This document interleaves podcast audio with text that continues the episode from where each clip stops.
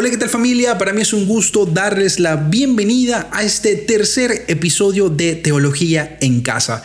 En este episodio nos sentamos a dialogar junto a la teóloga española Rosa Ruiz, que se conecta desde Madrid.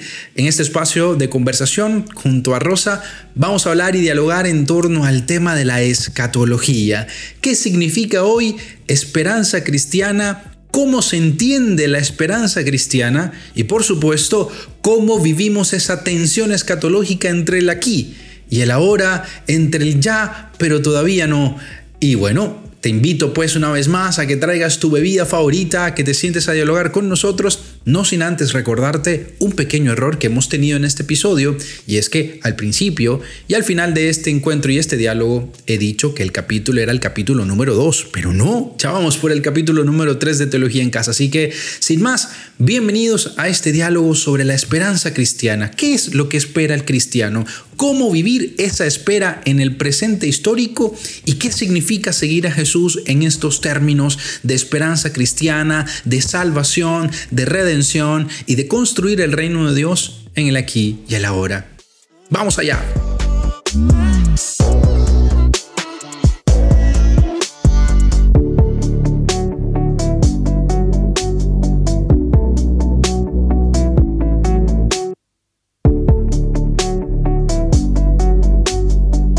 Hola, ¿qué tal familia? Para mí es un gusto darles la bienvenida a este segundo episodio de Teología en Casa. Hemos ya conversado, como pudiste escuchar y ver en YouTube y en Spotify.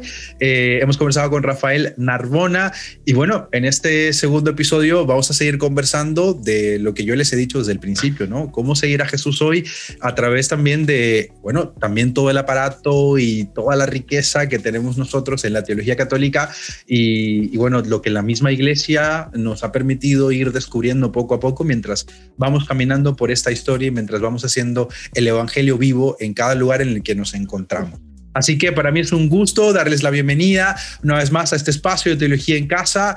Y bueno, tengo a una invitada también muy especial y, bueno, veníamos conversando un ratico antes de empezar a grabar y la verdad es que eh, el episodio pinta muy bien. Así que yo espero que se lo disfruten un montón, que también traigan su, su café, como les digo, su mate, su vinito, su cerveza, lo que quieras tomar y conversemos también en este espacio para crecer juntos, para entender mejor eh, de qué va la teología, de qué va la fe y de qué va, por supuesto, lo que para nosotros es más importante, seguir a Jesús. Así que, querida Rosa, bienvenida, bienvenida a este segundo episodio. Por favor, eh, compártenos así como tú quieras, quién eres, desde qué parte del mundo te conectas con nosotros y te damos la bienvenida a esta tu casa, a Teología en Casa y a este episodio. Y muchas gracias desde ya por haber decidido compartir y haber aceptado la invitación de estar aquí y compartir un ratico sobre, bueno, sobre la teología, que es lo que seguramente a ambos nos apasiona y a los que ven este episodio también.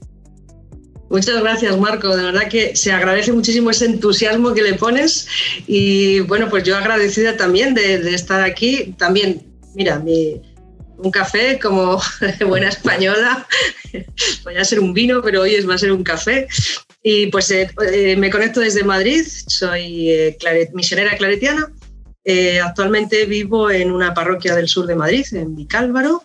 Y bueno, entre aparte del de lo que podemos colaborar en la parroquia, pues eh, me dedico un poquito a la teología, eh, doy algunas clases eh, por ahí, por ahí soy psicóloga e intento compaginar también las, un poco las dos cosas. Quizá eso me ayuda o, me ha hecho tener una mirada en la que lo antropológico y lo teológico o, coinciden o van de la mano o a mí me hacen ruido, ¿no? Entonces también por ahí pues me ha hecho como investigar y seguir pensando, pero por lo que tú decías, ¿no? Lo importante es seguir a Jesús. Así que, y feliz Pascua, por cierto. Buenísimo, feliz Pascua para ti también. Y em, traigo un tema, y traemos un tema para compartir con todos los que están ahí, bien interesante. Yo eh, cuando lo estábamos conversando eh, y lo estábamos preparando, pensaba eh, que era un tema desconocido para muchos y ya hablaremos de eso y hablaremos por qué Rosa crees tú que es desconocido o si de pronto dices, no, no creo que sea desconocido, que también es válido. pero es un tema muy interesante y muy importante y es el tema de la escatología. El tema de la escatología. Vamos a conversar un rato con, con Rosa sobre el tema, así que espero que ustedes estén ahí tomando notas también y que aquí abajo en los comentarios, si queda alguna pregunta, si queda algo más que quieran profundizar, pues dejen también los comentarios, dejar su like, suscribirse, ahí activar la campanita también para todos los episodios que vamos a seguir haciendo. Rosa, primera pregunta que yo tengo, y la tengo como una crisis personal, como joven estudiante de teología y como alguien que intenta un poco hablar de esto en el continente digital, me cuesta un montón. ¿Cómo entendemos eso de la salvación, de la redención? ¿Es lo mismo? ¿No es lo mismo? ¿Cómo se entiende eso? ¿Cómo lo has trabajado tú? ¿Qué podrías decirnos de esto? Empiezas súper fuerte, ahí yendo al corazón ya del asunto, ¿no?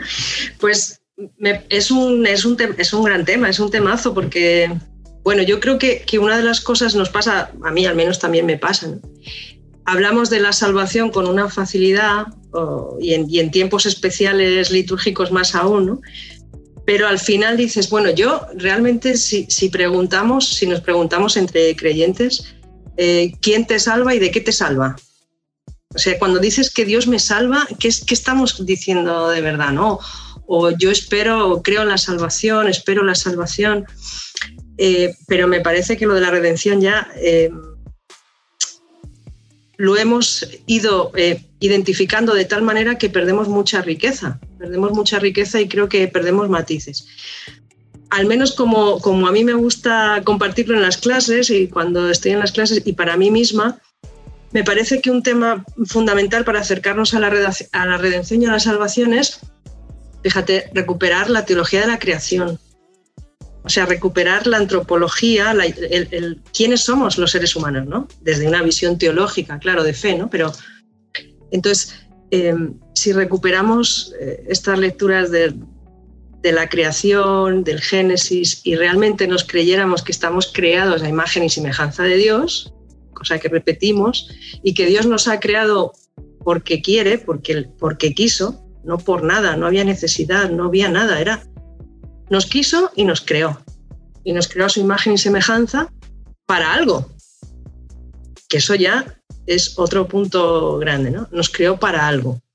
Ese para algo, fíjate, ya nos abre la puerta de la escatología, pero ese para algo que muchas veces llamamos salvación, en la tradición oriental y, en la patrística también se hablaba mucho de divinización, eh, por ejemplo, de deificación, diciéndolo con palabras que sean que nos valgan para andar por casa. Dios nos crea para que lleguemos a ser esa imagen y semejanza que llevamos ya dentro. O sea, Dios nos crea eh, mirando a su Hijo. Eh, hay una imagen muy bonita, un texto que no sé de dónde lo leí, pero así que pido perdón porque no lo puedo citar, pero se me quedó grabado, ¿no? Cuando Dios me mira, cuando el Padre me mira a mí, ve a su Hijo Jesús. Y creo que, bueno, que si me lo creyera siempre, eh, también eso te va transformando la mirada. ¿no? Entonces, si hemos sido creados a imagen y semejanza de Dios y del Hijo en concreto, y la fuerza del Espíritu Santo nos va acompañando en este proceso para llegar hasta Dios de nuevo, de Dios hemos nacido, hemos salido y a Dios volvemos, la salvación es llegar a ser lo que ya somos, ser plenamente la mejor versión de mí misma, yo creo que eso no es secularismo, no es una visión psicologizante, no es, la, los santos padres, es la patrística. En ese proceso todavía no hemos hablado de pecado. Eh, en el principio era la gracia de Dios, su amor. Eh, y ya había un plan para, para cada uno de nosotros y para la humanidad. Eso es la salvación. Eso es a lo que estamos llamados, a salvarnos, a llegar hasta Dios. ¿Qué ocurre? Que como somos libres y esto no es futurología, que ya está todo escrito y adivinamos en qué momento Dios va a hacer no sé qué y yo voy a hacer tal, como es un camino que hacemos de verdad, libremente de la mano de Dios, ir creciendo hasta Él, pues eh, ahí metemos la pata y aparece el pecado. nos distraemos. Eh, me gusta hablar así del pecado porque no para quitarle densidad, que la tiene y mucha, ¿no? porque podemos generar mucho dolor y de hecho lo generamos a otros y a nosotros mismos. Pero ahí es donde entra el Redentor.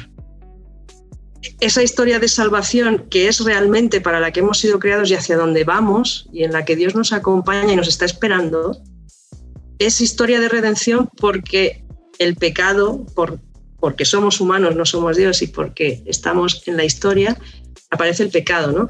Pero me parece que, que es, eh, es una pena que la redención absorba la salvación.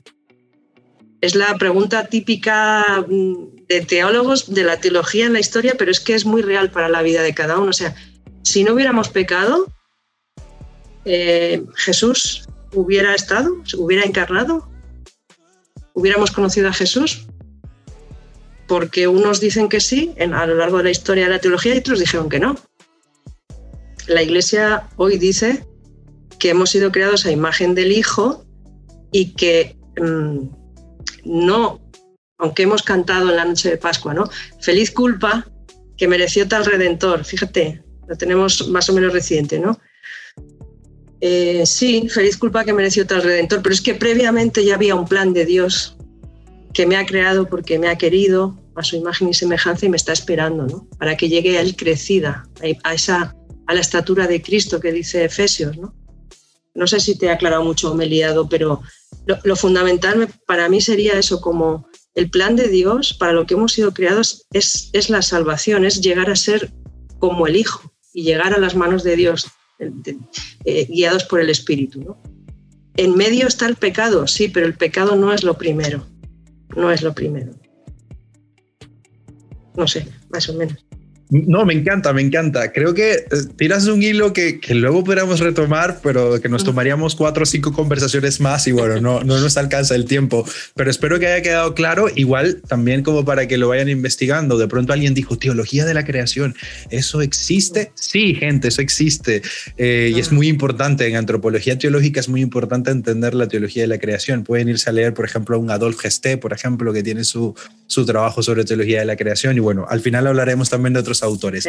Ahora, habiendo planteado esto como una base fundamental y como una pregunta que también tiene mucho que ver con lo que significa ser cristiano y seguir a Jesús y demás, eh, entonces háblanos un poco antes de la escatología, que, cómo definimos la escatología y cómo se entiende hoy eh, también sabiendo de antemano que seguramente también en esto, como en tantos ámbitos de la, de la teología católica y dentro de la iglesia, pues seguramente hay también corrientes. Pero bueno, así como abuelo de pájaro, ¿cómo defines tú la escatología y, cómo crees que hoy se, está, se entiende, se ve, se mira? Pues eh, primero es una palabra que creo que no, si la teología de la creación nos puede sonar un poco así como alejado, muy teórico, escatología ya, o sea, suena a bueno, en español suena, en español de España además suena lo escatológico, tiene otro sentido que ya incluso lo, empeora porque, bueno, hemos destrozado la palabra en definitiva, ¿no? En la vida cotidiana, en el lenguaje coloquial. Pero es que dentro de los creyentes, creo, no sé, creo que es como, como la especie, como cuando tienes un pariente desagradable y muy antiguo y muy viejo que no quieres ver, que sabes que existe, pero si no le ves nunca, mejor me da esa impresión, ojalá que no sea, pero tengo esa impresión. Entonces, ¿qué es la escatología? Pues primero es una palabra que no nos ayuda, pero bueno, así por abuelo de pájaro, escatología, escatón, fin, el final, escatón, logos, el tratado sobre el fin, sobre el final, digamos, sobre las cosas últimas. Eh, en el siglo, hasta el siglo XIX, XVIII, eran los novísimos, se decía, ¿no? Que, bueno, que eran los novísimos, también por esa misma palabra, eh, cielo, infierno, purgatorio, juicio, eh, vida eterna. Así como esta imagen de la calavera, de recuerda que vas a morir para que seamos buenos. Claro que es, un poco terrible, ¿eh? Es, de una época, no, no, la juzgo por la época, porque cada época tenemos lo nuestro, pero claro, si eso lo hemos abandonado porque la teología y la sensibilidad de, de, nuestra humanidad y de la Iglesia ha ido variando, eh, la pena, me parece a mí, es que lo hemos arrinconado, pero no lo hemos cambiado por nada. No hemos transformado esa imagen que hemos descubierto, que a medida que el ser humano va creciendo como sociedad, como humanidad, como iglesia, muchas cosas cambian, gracias a Dios, que es normal. Creemos en la revelación encarnada, ¿no? Entonces, claro, la encarnación pide que Jesús se hizo mayor, no fue siempre un niño pequeño. Pues a nosotros también nos pasa. ¿no? Entonces, creo que no lo hemos cambiado por nada. Yo al menos, incluso a veces digo esto en, los años de formación primera, en el noviciado, en la congregación. Eh, a mí, o sea, no tuvimos, tuvimos cristología, crisiología, de, escatología, ni me hablaron. O sea, yo la primera vez que escuché la escatología es cuando ya me, dijeron, me mandaron a estudiar a la universidad la teología, con lo cual, escatología, así en una palabra, para mí sería eh, el tratado o la parte de la teología que estudia las cosas últimas. Escatón, en griego como fin, eh, y creo que aporta, que, que ayuda, al menos a mí me ayuda a recordar que fin tiene un doble sentido. Fin como término de algo y fin como sentido de algo, como finalidad. Creo que eso va muy unida a la salvación. O sea, la escatología nos recuerda el fin para el que hemos sido creados y que esperamos. Entonces, como primera aproximación, yo me gusta, o sea, creo, porque fíjate también a veces, eh, yo qué sé, podemos decirlo con palabras más técnicas, ¿eh? pero creo que así para el café mejor no ser tan técnico, ¿no? Pero eh, podríamos decir eso como, como la teología de, a veces incluso de cómo serán esas realidades últimas en algún sitio escuchas o lees. Y yo, con, todo respeto, me parece un poquito soberbio, perdóname, ¿cómo vamos nosotros a saber lo que va a pasar después? O sea, es, eh, sabemos lo que Jesús nos ha prometido, sabemos lo que la tradición de creyentes generación tras generación ha ido orando y pensando, intuimos cosas, el Espíritu Santo, Dios nos va, nos sugiere, nos pero decir que hay un tratado científico, teológico, que habla de cómo serán las cosas después de la muerte, Claro, cuentas eso hoy y pasa como con palo en la areopa. O sea, ya dice, venga, pues de eso te vamos a ir otro día. Y entonces ya no hay nada que hacer con la escatología, ¿no? Y es una pena, es una pena. Porque creo que es fundamental. Fíjate, otra, otra imagen y ya me callo. Me, me provocas enseguida y yo empiezo a hablar, ya ves. Como en la música, la clave de sol. Eh, o sea, es como una clave de sol para la partitura. Pues creo que algo así es la escatología. Es como una clave de fondo que te da el tono para el resto de la partitura. No sé cómo decir, pero porque desde ahí, eso, la creación, la salvación, la antropología, eh, lo que esperamos, lo que no, el juicio, o sea, en el credo que confesamos nuestra fe, pues, pues ahí está, ¿no? Creemos. Eh, eh, la vida futura, creemos en el juicio, creemos... Pero si solamente se queda en eso, mm, no aportaría nada. Yo creo que es como eso, como un tono de fondo, como un, como un telón de fondo de nuestra fe cristiana. Creo que con eso que vas diciendo, me queda la sensación de, de que hemos puesto demasiado acento y, además mezclado irresponsablemente eh, toda, toda, la escatología con, con, el lenguaje apocalíptico, ¿no? Y, y como si, sí, como, como que como que la escatología no da ninguna esperanza, cuando el mensaje de Jesús ha sido justamente la esperanza del encuentro con el Padre. Y creo que esto definitivamente urge también repensarlo y también replantearlo y también proponerlo en, en nuestros espacios de formación eh, de parroquias, de comunidades, de laicos, porque luego terminamos eh, pareciendo más una religión y una espiritualidad del miedo que de la esperanza. O sea, y creo que incluso la mística, el gran siglo de oro, con Teresa, con Juan de la Cruz, nos ha propuesto también una mirada desde la espiritualidad de, una esperanza mucho mayor, a pesar de, como, como mencionabas al principio, de la realidad del pecado, que no lo vamos a negar y que ha estado ahí también, ¿no? Esto me parece bien, bien interesante. Eh, y, y por eso un poco mi mirada y mi siguiente pregunta, eh, y, lo dialogábamos eh, antes de empezar, tenía que ver con, bueno, ¿y la escatología qué relación tiene con, conmigo? Con, con un joven de la iglesia que, que va a misa los domingos, que está en su grupo de comunidad. Es decir, si veníamos de esos novísimos, ¿no? de, de, de esas categorías también, cielo, infierno y demás, condenación, salvación, etcétera, ¿cómo plantearla hoy o, o, qué sentido tendría para mí como cristiano saber de qué va la, la escatología? ¿Cómo, ¿Cómo lo ves también ahí en ese diálogo también de la teología con el mundo contemporáneo y con este mundo en el que estamos también? Uh -huh. Pues tú lo has dicho con la, con la palabra esperanza. Creo que um, otra manera de hablar de la, escatología, que es la escatología, es lo que esperamos, es nuestra esperanza. Yo creo que con eso ya estaría, sería otra manera de decir qué es la escatología. Pues es lo que esperamos como, como cristianos. ¿no? Entonces, desde ahí eh, tiene que ver con toda nuestra vida. Esas, yo creo que esta es la gracia de la escatología, que, que creo que es que va al corazón de todo lo demás que hablemos, o es escatológico o no es cristiano. Igual me he venido un poco arriba, pero, pero desde esa clave, ¿no? Eh, cualquier otra, otro, otra, otra afirmación que hagamos desde la fe o tiene esperanza o aporta esperanza o no es cristiana. Y, en tiempo de Pascua yo creo que es como mucho más claro, ¿no? Porque, eh, claro, ¿qué esperamos? Por un lado. Y por otro lado, si hay algo que es común a todo ser humano, y en eso no, no hay ninguna duda, es que nos vamos a morir. Y, eso da igual que tengamos fe que no. Es una, es una condición antropológica que no solamente es que nos vamos a morir como cualquier ser vivo, sino que sabemos que nos vamos a morir. Y eso está presente en nuestra vida de mil maneras. O sea, cuando enfermamos, cuando hay un accidente inesperado y de repente, en un minuto, estás con la persona que amas y dentro de cinco minutos ya no está. No has podido hacer un proceso de despedida, de duelo. No has podido decirte quiero por última vez. Otras veces son enfermedades muy largas de deterioro, que también tienes, es como ir asumiendo esa muerte en la vida, ¿no?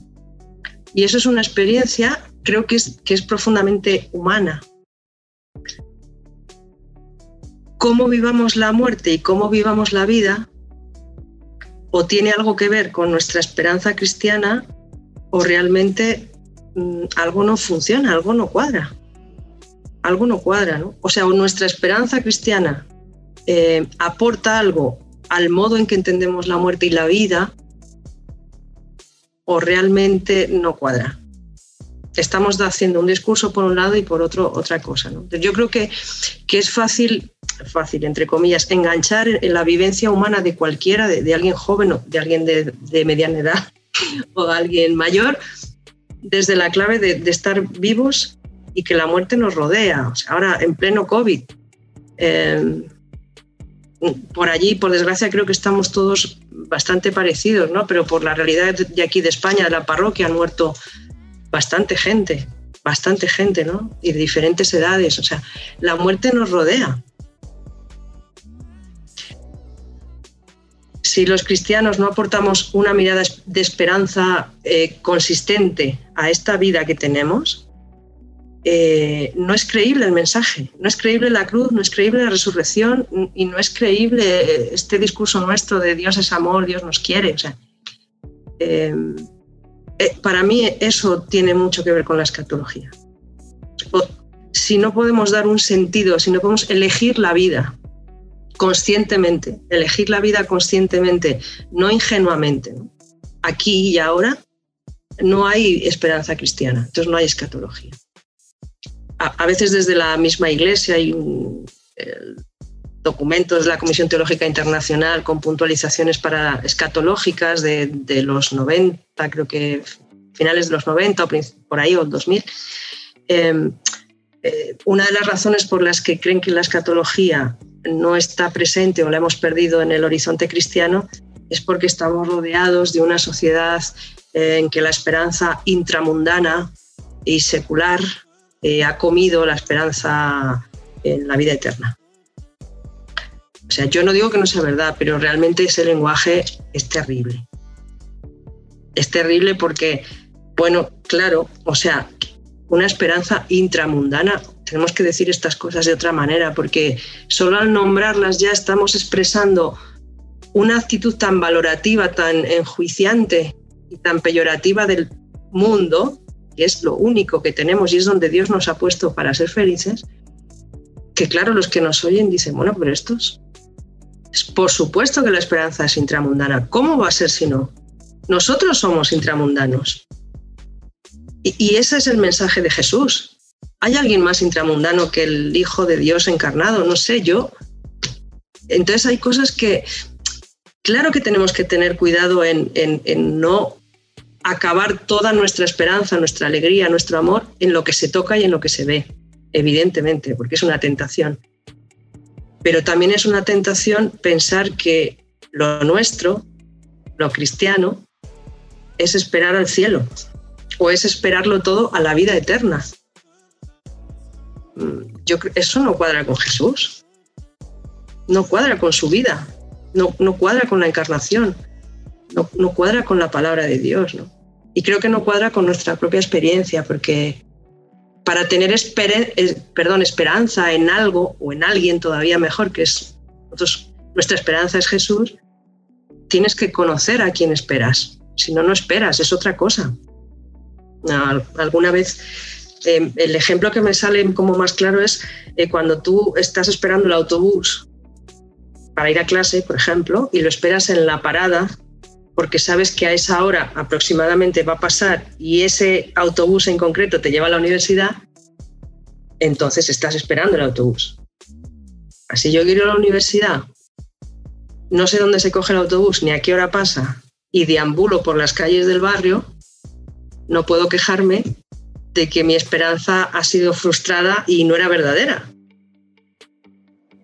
Porque nuestra esperanza no es, eh, bueno, algo vendrá, sino que ya hemos conocido lo que esperamos. Ya lo hemos conocido y eso es muy bonito. Eso es muy bonito. Esto me parece increíble. Wow, sí, tienes mucha razón. Creo que tienes mucha razón. Eh, pensar, la, pensar la fe cristiana eh, desde esa certeza de, que sabemos que esperamos. Es decir, eh, esa tensión escatológica que incluso estaba en, el discurso de Jesús, ¿no? Y que a lo largo de la historia de la propia escatología, Kuhlman lo, lo ha dejado claro en esa idea de ya, pero todavía no. Es como esa tensión, ¿no? Eso me parece súper importante. Eh, y creo que has dado, has dado un punto que a mí me parece eh, urgente también, como proponerlo. O sea, en esta época de Pascua que hemos estado compartiendo también y viviendo y experimentando y, y volviendo al centro también de nuestra propia fe, eh, eh, lo hemos dicho, o sea, es que nuestra esperanza es esta, la esperanza es que, el mal, que el dolor, que, que, el odio, que la violencia no tienen la última palabra, que la última palabra la tiene la esperanza, la vida, el amor, la entrega. Y esto me parece tan importante porque en, definitiva sí que nos habla de, del hoy. Yo creo que pensar en la escatología eh, justamente como esta tensión me ayuda también a reflexionar en algo y es que si yo sé eh, hacia dónde voy también, eh, cuál es mi esperanza, también eso de alguna manera me dispone al hoy. O sea, por supuesto. como, bueno, si voy, a ir a, si, voy, si, si, voy a ir a comer o si voy a ir a hacer esto, tengo pensado hacia adelante, ¿no? Esto es lo que, lo que quiero, pues desde ya me voy preparando también y por tanto sí tiene que ver con la vida. Eh, en, en, en, ese camino también que, que has pensado tú, por ejemplo, en, en, esta misma idea también me parece eh, un poco desvirtuada de la escatología que ha llevado a tantos cristianos, me incluyo también por supuesto, a tantos cristianos y cristianas también a pensar en que lo importante es eh, el, más allá, ¿no? Lo importante es que yo, que yo me salve, lo importante es que yo me encuentre con Dios, lo importante es que yo esté libre de pecado mortal, lo importante es eso. Y por tanto, si la realidad de hoy no está bien, si ahí sigue viendo gente pobre, no importa, porque lo importante es que yo me voy a salvar y me quiero encontrar con Dios. ¿Cómo, cómo lo ves tú? ¿Qué podríamos decir también desde la escatología a esta visión también que lamentablemente también ha estado y sigue estando dentro de, la iglesia. ¿Qué podrías decirnos de tu parte? Mm. Pues eh, em, una cosita antes de lo que has dicho al principio, si me despisto me lo vuelves ahora a decir. Em, cuando tú decías, es que me parece muy importante lo que has dicho, ¿no? Cuando yo sé hacia dónde voy, sé lo que espero, no solamente es que me predispone a vivir de otra manera ahora mismo, sino que ya me encamina hacia eso, o sea, yo colaboro con eso. No es Dios el que lo hace todo, porque en nuestra fe cristiana en nada Dios lo hace todo, hasta el hágase, o sea, hasta para encarnarse, ¿no? Entonces, em, este caminar juntos porque Dios quiere, porque no tendría por qué hacerlo así, de dejarnos, de darnos tanto espacio a cada ser humano para caminar con Él, ir entrelazando las dos voluntades, o sea, que cada ser humano vayamos diciendo que se haga tu voluntad cuando estamos preparados para decirlo, como le pasó a Jesús en Getsemaní, me parece precioso. Y eso no es automático, porque si es automático no es libre. Ese es el proceso de la salvación también, ¿no? Ir aunando nuestra propia voluntad a, a la de Dios. Entonces, si yo espero llegar a Colombia y cojo un avión para Alemania, no quiero llegar a Colombia. O sea, y no pasa nada, pero tengo que decírmelo. No me puedo pasar la vida diciendo, yo espero llegar a Colombia y cuando voy a sacar el billete sacarlo a Alemania. No, pueden ser las dos cosas, ¿no? y por otro lado, que yo de alguna manera voy a colaborar a que eso que espero empiece aquí ya. Por eso, claro, es que no puede estar desligado lo que espero del momento presente en ningún caso. Pero si me apuras, ni siquiera es por planteo cristiano, es porque es imposible. Porque si no, entonces no es esperanza cristiana, es otra cosa, es futurología, es magia, es ocultismo, que hay mucho de eso, que se nos mezcla, ¿no? Es incluso brujería, entre comillas, en el sentido de decir, bueno, yo eh, rezo tres Padres Nuestros, dos Ave Marías y Dios me concederá. Mm, eso, eh, bueno, de hecho no va así, lo sabemos todos y lo hemos experimentado. No sé por qué seguimos haciendo esas cosas cuando sabemos que no funciona. Entonces, eh, esto no va así, o sea, no oramos para eso. Entonces, cuando esperamos de verdad y, nos comprometemos con esa esperanza, vivimos aquí de otra manera y empieza a ser ya aquí. Cuando en el Padre Nuestro, fíjate, cada vez que rezamos el Padre Nuestro decimos, venga a nosotros tu reino. Es una súplica. Es una súplica al Padre. Venga a nosotros tu reino. Venga. Pero ya sí está aquí. Lo, dijiste tú, es esa frase tan, tan clave para la escatología y para la fe cristiana, ¿no? El ya sí, pero todavía no recuperémoslo en todas las dimensiones de nuestra fe. El reino está entre nosotros, ya sí, en Cristo, pero todavía no. Está la cabeza. La cabeza está al lado del Padre, pero, pero el cuerpo, su iglesia, nosotros no, no estamos. Estamos yendo.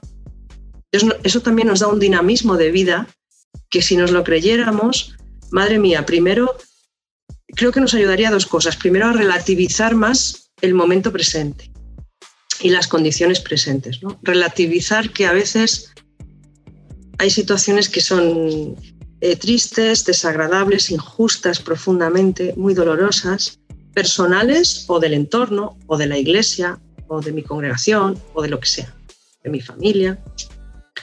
Creo que creer esto nos ayuda a relativizarlo, porque el que tiene la última palabra es Dios, no yo, ni esas circunstancias. Y al mismo tiempo darle una densidad eterna. O sea, cada cosa que hacemos ahora tiene una carga de eternidad que no nos creemos, no nos la creemos. Y, creo que sí, sí, o sea, tiene lógica pensarlo así, ¿no? Me parece que, porque daríamos más importancia a la hora, y no pondríamos nuestra esperanza en ese más allá que tú decías de, o sea, yo hago lo que cumplo, cumplo para alcanzar esa vida eterna, para alcanzar, asegurarme un lugar a la derecha del Padre. Mm, no hay ningún texto en el Nuevo Testamento, no hay nada que pueda fundamentar esa creencia eh, o esa distorsión de la fe cristiana que está pero es una distorsión.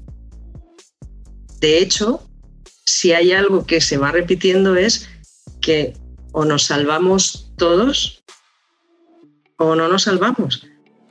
Pero, pero no porque sea venga o todos o ninguno, sino porque por pura fraternidad, porque estamos rezando al Padre Nuestro. Porque qué persona, buena persona, puede entrar a una fiesta, ejemplo, eh, y disfrutarla sabiendo que la persona que te acompaña se va a quedar fuera porque no le dejan entrar. ¿Lo disfrutarías? ¿Podrías disfrutar la fiesta? Si eso nos pasa en cosas tan sencillas, ¿cómo Dios, que es bueno y que creemos que está de nuestra parte y que nos está esperando porque nos ha creado para esto, cómo una vez que estemos delante de Él, cómo vamos a poder disfrutar de esa vida eterna eh, sabiendo que hay hermanos nuestros que, siguen sufriendo. Pues hasta que eso no sea completo, la felicidad tampoco será completa. La eternidad, la salvación no será completa, de alguna manera, creo yo. Creo que en, este punto clave eh, nos cuesta muchísimo eh, leer a Jesús, y hacia allá iba a dirigir mi, siguiente pregunta, en, el, en, el, propio mensaje escatológico de, de Jesús, y que luego la comunidad también, bueno, reinterpretó, etcétera. Eh, cuando Jesús dice claramente, tuve hambre, tuve sed, estuve desnudo, estuve preso, y sí o no hiciste aquello por ese. Pues Señor, ¿cuándo te vimos? Ah, pues que es cuando lo hiciste con esos pequeños, a mí me lo hiciste. Y esto me parece bien interesante porque en el lenguaje no es cuando se lo hiciste a uno de ellos, es como que más o menos, no, es, es que a mí me lo hiciste. Y creo que esa realidad del otro como presencia de Dios es fundamental porque, porque luego ahí entra estas divisiones en el lenguaje que, que, tú también mencionabas hace un momento, ¿no? De el mundo y nosotros. Y nada que ver, tenemos que encarnarnos en la propia realidad y en la propia existencia. Y y creo que también entra en debate otro tema teológico que tendría que ver con, con bueno, ¿y quién, y quién, es el, quién es hijo y quién es hija de Dios? ¿no? Porque nuestra comprensión hasta en muchos lugares todavía tiene que ver con, con el tema del bautismo. Y, ah, como no es cristiano, pues ese no es mi hermano ni tampoco es hijo e hija de Dios. Y digo, Dios mío, es que son todos, todos son. ¿no? Y por eso me parece que tiene tanto sentido que Francisco haya publicado Fratelli Tutti en medio de una pandemia porque es que vuelve, vuelve a aparecer también eh, ese compromiso cristiano de darnos cuenta que la salvación de mi hermano también tiene que ver conmigo. O sea, entendiendo salvación como plenitud, como, todo esto que hemos hablado al principio, ¿no? Como eh, creo que fue González Faust el que dijo que, que en la plena humanización ¿no? de cada uno de nosotros alcanzamos la, la divinidad. ¿no? Entonces hoy hay un montón de seres humanos que viven situaciones inhumanas y, que giramos nosotros nuestra mirada para otro lado porque lo importante es eh, el más allá, el cielo. Y, si yo oro y si yo cumplo y si eh, tengo aquí todo mi checklist de cosas que tengo que cumplir según la iglesia y por tanto ya tengo asegurado un, un puesto, ¿no? Entonces creo que, creo que aquí hay un llamado de atención muy interesante y muy importante para también replantearnos nuestra espiritualidad. ¿Cómo, eh, o sea, si sabemos que esperamos, pues, no sé si quieres retomar ahí también eso, ¿no? ¿Qué esperamos? Y, luego, si sabemos qué esperamos, ¿cómo eso eh, trastoca esta realidad tan profunda del cristiano que es su manera de orar y de comunicarse con Dios y de vivir su espiritualidad? A propósito de, a partir de ese momento, ir camino también a Pentecostés, la fiesta del Espíritu y demás. ¿Cómo, ¿Cómo crees tú que hay un enlace o cómo podríamos hacer ese enlace? Pues em, has citado a González Faust, eh, grandísimo teólogo eh, y muy amigo de San Ireneo, padre del siglo II, y en eso coincidimos, tenemos esa amistad en común con González Faust. Y hay una frase que con, otro, con otro lenguaje, pero creo que va a eso mismo que decíamos, ¿no? que es la pregunta del inicio de la salvación, de la divinización, del ir cristificándonos. Eh, el Espíritu Santo que esperamos y que celebramos y que acogemos en Pentecostés es ese dinamismo de Dios, la dinamis, el poder de Dios que nos va dinamizando en la humanidad. No nos saca de la humanidad para hacernos divinos. Hay escuelas que decían eso, ¿no? Los gnósticos, por ejemplo. Y eso lo tenemos dentro, se nos cuela continuamente. Francisco lo, ha recordado, ¿no? El pelagianismo y el gnosticismo como dos grandes tentaciones presentes a lo largo de la historia. Entonces, Claro, es que salvarnos no es dejar de ser humanos, es al contrario, es que Dios, para decirnos de qué va esto, se ha hecho humano y nosotros empeñados en dejar de ser humanos para acercarnos a Dios. Es, eh, claro, es, un camino que, cuando dices, madre mía, me lo estoy perdiendo y me estoy empeñando contra una pared, eh, cada uno sabe qué pared tiene, ¿no? Eh, puede ser una pared de, un excesivo autoexigencia, puede ser la pared de complejos, puede ser la pared, cada uno sabe pero siempre es una pared contra la que chocamos continuamente porque estamos huyendo de nuestra humanidad, cada uno de la suya. Y el Espíritu Santo, ahí llega Ireneo, este, este obispo de León, eh, tiene textos preciosos en el, en el que él va expresando como en esa humanidad es en la que Dios te ha creado y es con su espíritu con el que nos va dinamizando la carne se va divinizando, pero la carne, la humanidad, no dejamos de ser humanos. Es la imagen típica de Ireneo, em, es muy conocida, pero creo que puede ayudar en esto también. Él dice que Dios cuando nos crea, crea con sus dos manos, el Padre crea con las dos manos. Eso era para los gnósticos que decían que Dios no puede mancharse con las cosas mundanas, ¿no? Y es el siglo segundo. Y es que ahora a veces escuchas cosas mm, parecidas, ¿no? Los cristianos no nos podemos manchar con cosas mundanas porque estamos en... Madre mía. Bueno, pues dice Ireneo, Dios el Padre cuando nos crea, en el relato del Génesis, nos modela con sus dos manos, el Hijo y el Espíritu. Y nos moldea dejando su huella en el barro que somos. Llamémoslo humanidad, llamémoslo carne, llamémoslo persona, lo que queramos, pero la unidad de la persona. Dice San Ireneo, no yo, pero no en el alma. ¿Qué es eso del alma? No, en la persona conjunta, en la plasis, dice, o sea, en el conjunto eh, material, ¿no? Entonces, fíjate, si hemos sido creados y desde el inicio, en el seno materno, el Espíritu Santo y el Hijo nos han moldeado, lo llevamos impreso en, en, nuestra, en nuestro cuerpo, en nuestra humanidad, en nuestra fragilidad, en, nuestras meteduras de pata, en nuestras alegrías, en nuestra potencialidad. Eh, y desde ahí es desde donde vamos caminando, porque solos no podríamos. Solos no podríamos. Pero es que Dios nos ha dejado ese Espíritu Santo como prenda que por dentro, respetando nuestra libertad, va divinizándonos, va espiritualizándonos en el mejor sentido de la palabra, sin dejar de ser carne yo creo que eso es muy bonito, porque además te, nos permite, o al menos a mí, que yo soy muy cabezota, a mí me, me, reconcilió mucho con, con mi propia eh, pared, cada uno que ponga su pared, ¿no? contra la que te das continuamente. ¿no? Esas cosas con las que intentas cambiar, te confiesas o, o, no, pero y una vez y otra vez sigues en lo mismo, ¿no? con mucha frecuencia. Y llega un momento en que pues alguien te ayuda y, o Dios mismo y te hace ver que, pero si no te estás enterando, si yo no quiero que dejes de ser tú, lo que quiero es que dejes entrar a Dios, a mi espíritu, a mi fuerza dinámica en eso que eres. Y eso que eres va a tomar otro color, no va a desaparecer, porque yo no quiero que desaparezca, si es que te he creado yo. Creo que eso es una fuente de esperanza en sí misma, ¿no? Me, me vuela la cabeza esta idea de, de, de Ineo. Yo creo que, wow, sí. creo que ahí mm, también hay una reconciliación con Dios. Eh, desde esto que acabas de decir, yo creo que algunos de los que nos están viendo y también por, por lo que muchos me han compartido también en otros momentos y a través de mis redes y demás, eh, creo que decir esto nos reconcilia también con la imagen de un Dios que, es que no nos hemos dado cuenta, Rosa. Yo creo que eso es una irresponsabilidad nuestra. No nos hemos dado cuenta que a veces hemos predicado un Dios que nos ha creado, pero que nos desprecia por habernos creado como somos. O sea, y digo yo, ¿qué, ¿qué, es esto?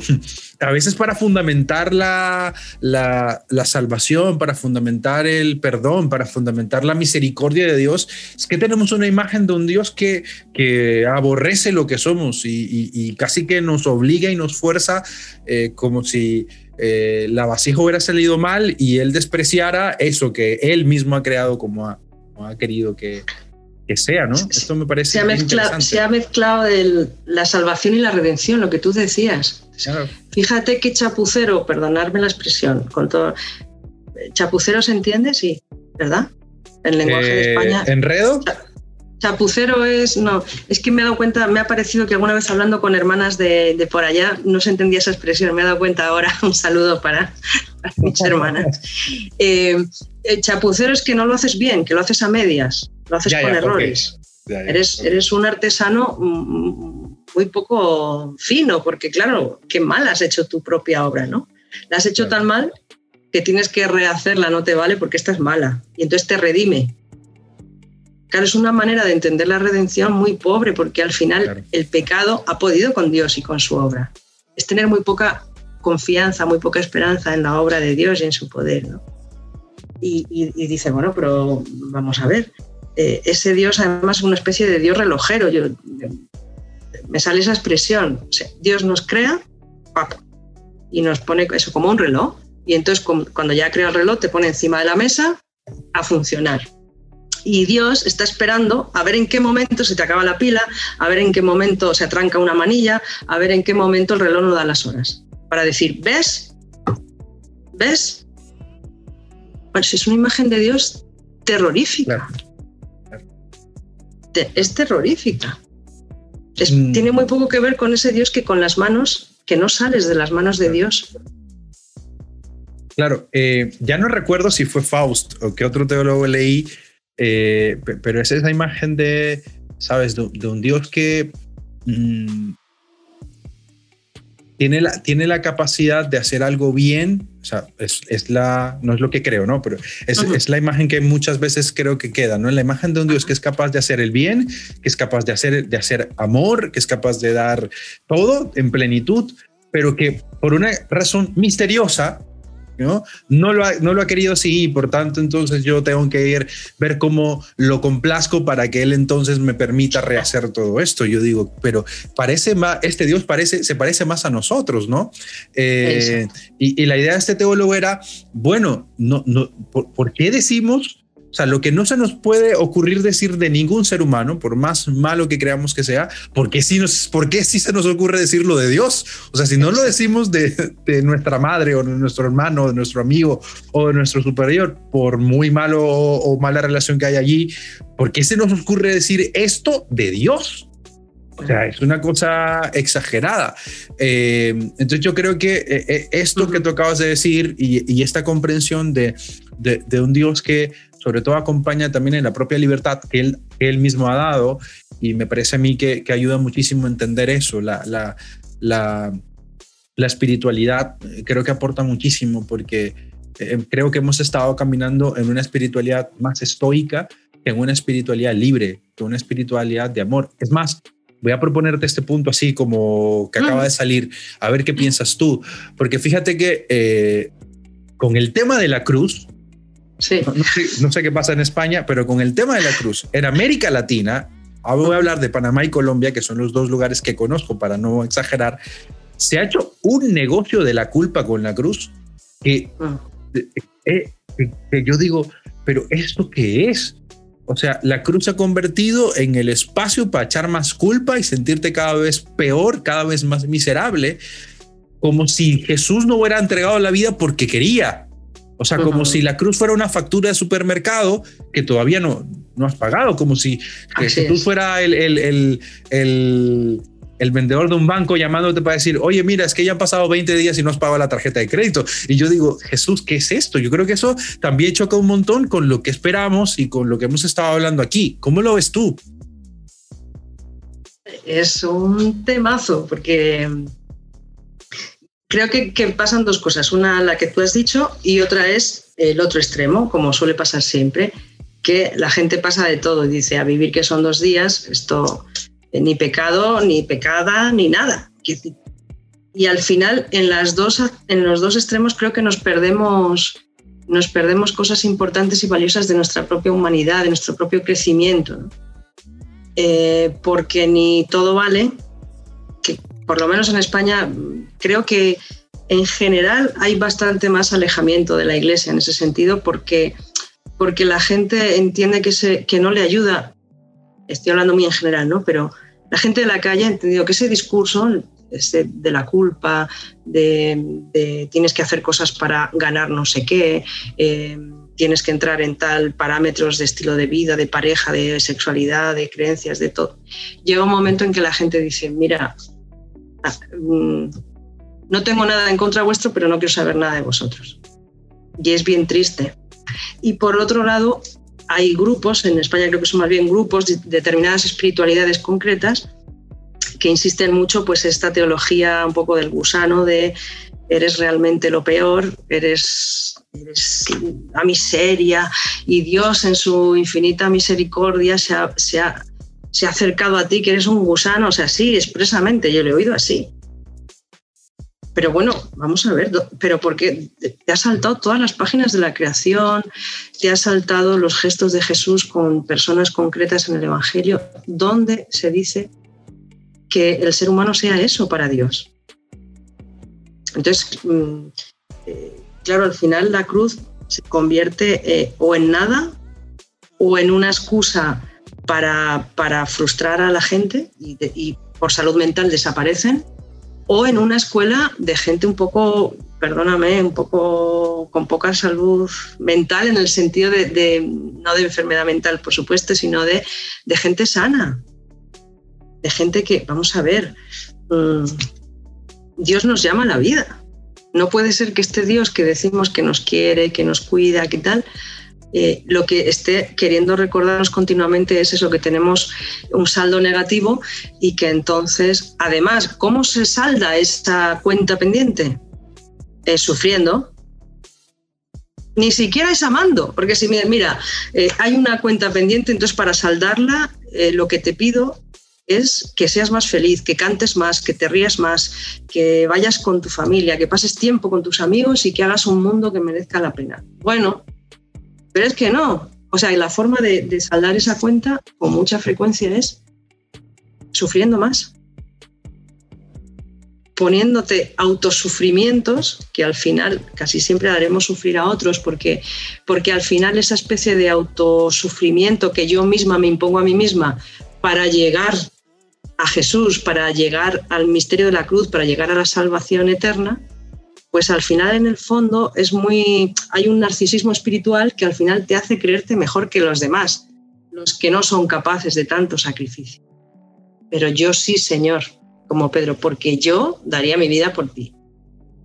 Y entonces voy a hacer no sé qué ayunos y voy a, a estar en no sé qué historias. Bueno, yo creo que la motivación la tenemos que revisar y que en el fondo esa espiritualidad es, la diferencia está en una espiritualidad que tú experimentes a Dios, que tú te crees que Dios te quiere y que lo que Dios quiere es que estemos vivos, que vivamos plenamente, o quiere otra cosa. O sea, al final, por supuesto, lo que queda tocada es la imagen de Dios, no solo la del ser humano. Seguro, seguro. Bueno, ha estado muy interesante esta conversación. Este, ya ni siquiera sé cuánto tiempo llevamos conversando, lo digo así de pronto. Este, pero tal vez como para ir, ir cerrando, ir hilando también algunas, algunas ideas. Em, ¿qué, ¿Qué nos podrías decir también en concreto de la figura de Jesús, de la persona de Jesús, en términos escatológicos, habló en términos escatológicos, ¿qué, podríamos rescatar ahí de pronto que pueda sumarle a todo lo que ya veníamos hablando? Eh, de pronto alguna sugerencia, leer algo de los evangelios, no sé qué nos puedas decir por ahí. Pues em, eh, yo diría que, que, bueno, una cosa práctica, que ya lo has dicho tú antes, ¿no? Creo que mm, es importante distinguir lo escatológico de lo apocalíptico porque si no podemos mezclarlo eh, tanto en el género literario, eh, pues eh, cualquiera que leemos la Biblia o que leemos literatura sin más, no, identificas los mismos contenidos en un poema, en un escrito, en una novela o en un ensayo, ¿no? Bueno, pues entonces, ¿por qué hacer eso con los evangelios? ¿no? Primero, el género apocalíptico es un género propio que tenía un sentido y que tiene mucho que ver con la escatología, con la esperanza, sí, pero es un género literario, no es escatología en sí misma. Eh, por ejemplo, Mateo 25 es un texto muy escatológico y no es tan apocalíptico. en las imágenes, no hay fuegos y cosas así. Yo creo que lo, que lo principal de Jesús en cuanto a la escatología, como, como el mensaje de Jesús, es, en el fondo es el ya sí, pero todavía no. Estoy aquí con vosotros y ya estoy aquí, no hay que esperarme, ya he venido, ya estoy contigo. Pero todavía no, y me voy a referir al trigo porque lo tenemos más, más reciente y porque es como el corazón de nuestra fe también, ¿no? Pero se me ocurren, eh, por ejemplo, en la cruz, eh, todo está cumplido. Esa pues ya está. Y al siguiente espacio dice, eh, y te aseguro, al buen ladrón, que hoy mismo estarás conmigo en el paraíso. Ah, o sea que Él va a seguir trabajando, trabajando. Él sigue cuidándonos, Él sigue esperándonos. Es un ya sí, pero todavía no. Es, por ejemplo, en la última cena, em, el hacer esto en memoria mía. Em, también creo que, visto desde esta clave, es escatológico, porque Jesús nos pide en ese último momento entre amigos en el que nos quiere expresar como, como el corazón de, todo lo que ha ido él viviendo y lo que quiere, lo que nos pide es que hagamos memoria, que decidamos, que elijamos qué queremos que la gente recuerde cuando nos vea. Haced esto en memoria mía. Y, me parece que eso tiene una fuerza mm, enorme porque es no tanto nostalgia del pasado, no es un hacer memoria mía de recordarme, sino es hacer esto, o sea, entregar vuestra carne, vuestra sangre, vuestra vida. Cuando en el futuro, que es nuestro presente, entreguéis la vida como yo, me estáis recordando. Estáis haciendo esto en memoria mía y la gente os verá y dirán, ah, ¿y estos quiénes son? ¿En qué esperan? Entonces, a mí me, me golpea mucho esa frase. Haced esto en memoria mía en la última cena, ¿no? Porque, uff, no, no, muchísimas veces no sé, mi vida concreta, muchas veces no sé de, qué hace memoria o qué, qué provoca en otros recordar, ¿no? Y, qué bonito sería que cuando la gente nos vea, a cada uno de nosotros y a la iglesia, a los creyentes, ¿qué les hacemos recordar? qué están viendo, ¿no? ¿Qué, ¿Cuál es el gesto? Entonces, no sé si es tanto que Jesús hable escatológicamente, sino que creo que Él en sí mismo es escatológico en el sentido que hemos estado intentando decir. Entonces, leer algo, leer una buena cristología eh, o leer una buena teología de la creación.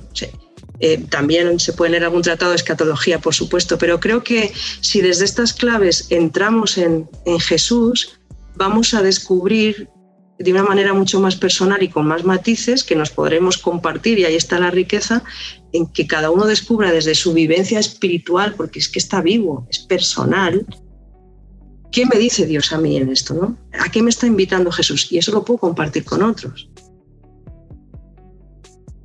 Eh, me, parece increíble este, este último punto que hemos, que hemos compartido y creo que... Eh, un poco lo que intentamos también hacer en este espacio es dejar eh, tarea. Es decir, ahí hay mucho que, que, la gente luego va a tener que ir profundizando. Les recuerdo que si necesitan alguna sugerencia o que alguna otra pregunta, pueden dejarla aquí abajo en los comentarios. Eh, si estás escuchando esto en Spotify, puedes ir a mi canal de YouTube o escribirme por todas mis redes sociales, arroba soy Marcos Salas, y seguro seguimos encontrando espacios. Quería Rosa, para ir bajando eh, esta conversación que ha estado súper increíble, para relajarnos un poco, ya, ya, ya, ya siendo esta horita de compartir, eh, te hago la pregunta, Mm, un poco desde, desde, mi, desde mi, ¿cómo decimos? Desde mi afición por la lectura, me encanta leer, eh, así que te había dicho desde antes de, juntarnos hoy aquí que si nos podrías recomendar algunos, algunos libros, algunos autores de este tema, de otro que tú creas que sea como chévere leer, revisar, eh, también en ese proceso de intercambiar eh, conocimiento a través de, de estos autores, teólogas, teólogos, como lo quieras, así que cuéntanos, ¿qué nos quieres recomendar para todos los que hemos estado aquí en Teología en Casa?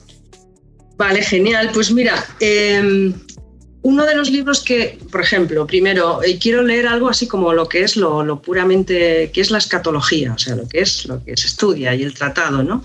Pues algún buen manual. Uno, me parece a mí que, ese no lo tengo aquí, no te lo puedo enseñar, pero el, manual de teología dogmática, el de la Universidad Pontificia de Comillas aquí en Madrid, en los jesuitas, que es donde yo estudié y que creo que lo han hecho hace poquito, ¿no? La lógica de la fe. La parte de escatología está a cargo de Nuria Martínez Gayol, es, a mí me parece que cualquier cosa que podáis leer de ella merece la pena. Y en escatología más, por una sensibilidad que tiene y una profundidad dogmática mm, eh, que me parece muy, muy valiosa. ¿no? Sobre el tema de la esperanza, eh, Nuria Martínez Gayol también. Tiene un cuadernito eh, que es Esperar por Todos, que es una joya, ¿no? Y en esa clave que decíamos antes de al cristiano justo por la escatología y por nuestra fe cristiana y nuestra esperanza, no se trata solamente de esperar por mí, sino de esperar por los que ya no esperan, porque ya han perdido toda esperanza. Hasta ahí llega nuestra esperanza. Entonces, eh, por ahí. También como algo más eh, divulgativo, pero mm, contundente, serio, digamos, pues a mí me gusta también mucho La claridad de Sesbue.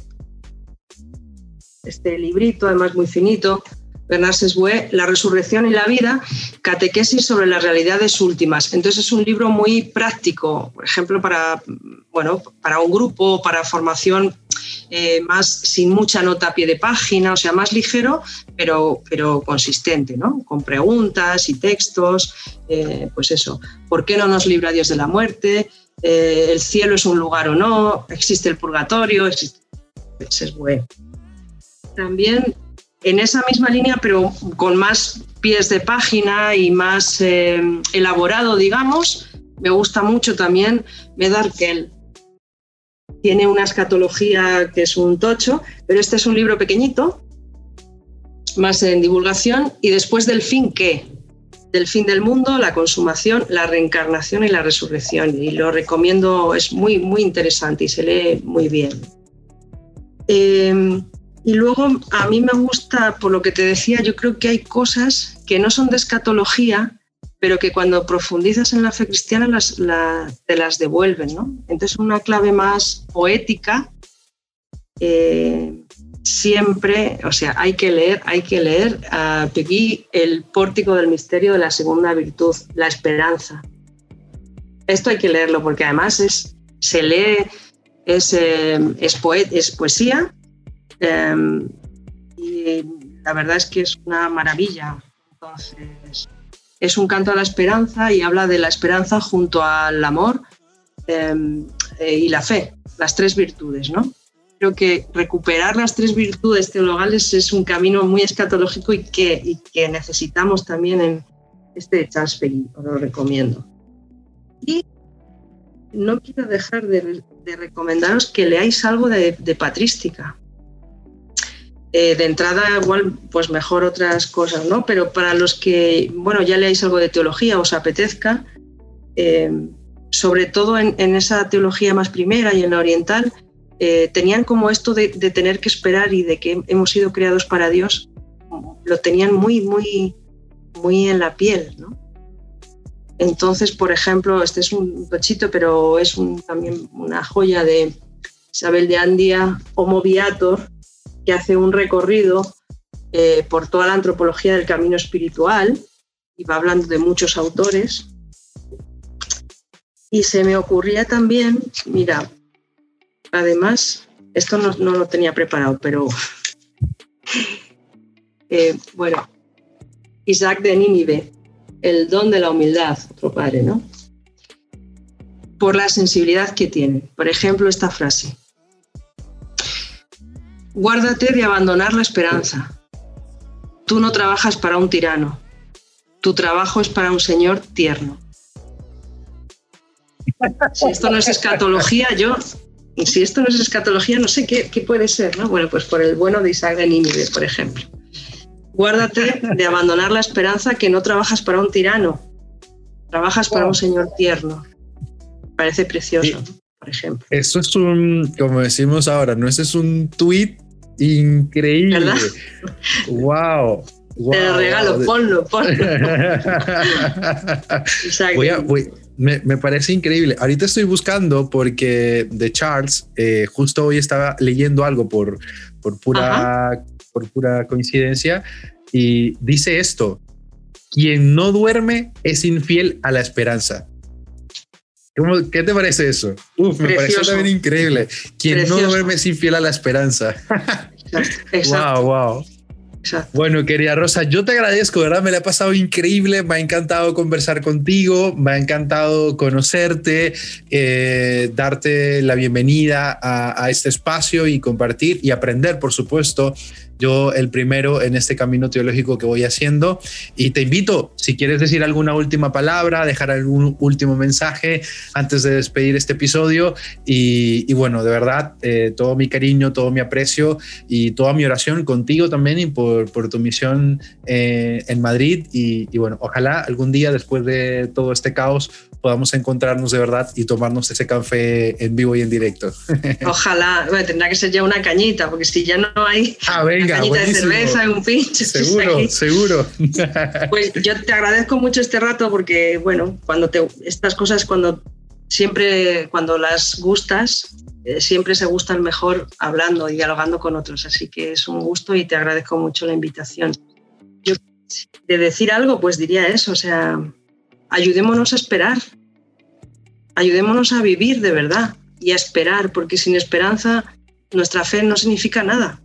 No es creíble, no es creíble, ¿no? Y, nuestra esperanza es la esperanza que ama, ¿no? Que ama y que se fía, que se fía. Em, se me ocurre un mini, mini poema, un mini poema de, de un autor argentino, no tiene nada que ver con la escatología, pero a mí me resuena escatología. Se llama Costumbres. Juan Germán. No es para quedarnos en casa que hacemos una casa. No es para quedarnos en el amor que amamos. Y no morimos para morir. Tenemos sed y paciencia de animal. pues eh, que esta sed que tenemos por estar vivos y creados por Dios, ojalá que nos haga eso, ¿no? Siempre buscar, siempre ir más allá porque nos está esperando Dios. Así que tiene que ser bueno, buenísimo. Bueno, querida, nada, una vez más, muchísimas, muchísimas gracias a todos ustedes que han estado aquí compartiendo con nosotros. Recuerden dejar sus comentarios por aquí abajo, sus preguntas. Gracias por apoyar este espacio de Teología en Casa, donde intentamos compartir, pues esto, ¿no? Lo que han visto hoy y lo que seguirán viendo. Un poco de teología eh, en donde estamos ahora, que son las redes sociales. Y espero de verdad, eh, junto con Rosa y con tantos otros que luego vendrán y acompañarán este espacio, ayudarles, acompañarles y hacerles mucho bien en su seguimiento de Jesús, que es lo más importante. Así que, sin más, hasta aquí el episodio número 2 de este año de Teología en Casa y nos veremos en el próximo. Deja tu like, deja tu comentario y comparte esto con quien creas le pueda servir a esperar mejor. Que Dios les bendiga. Un abrazo para todos.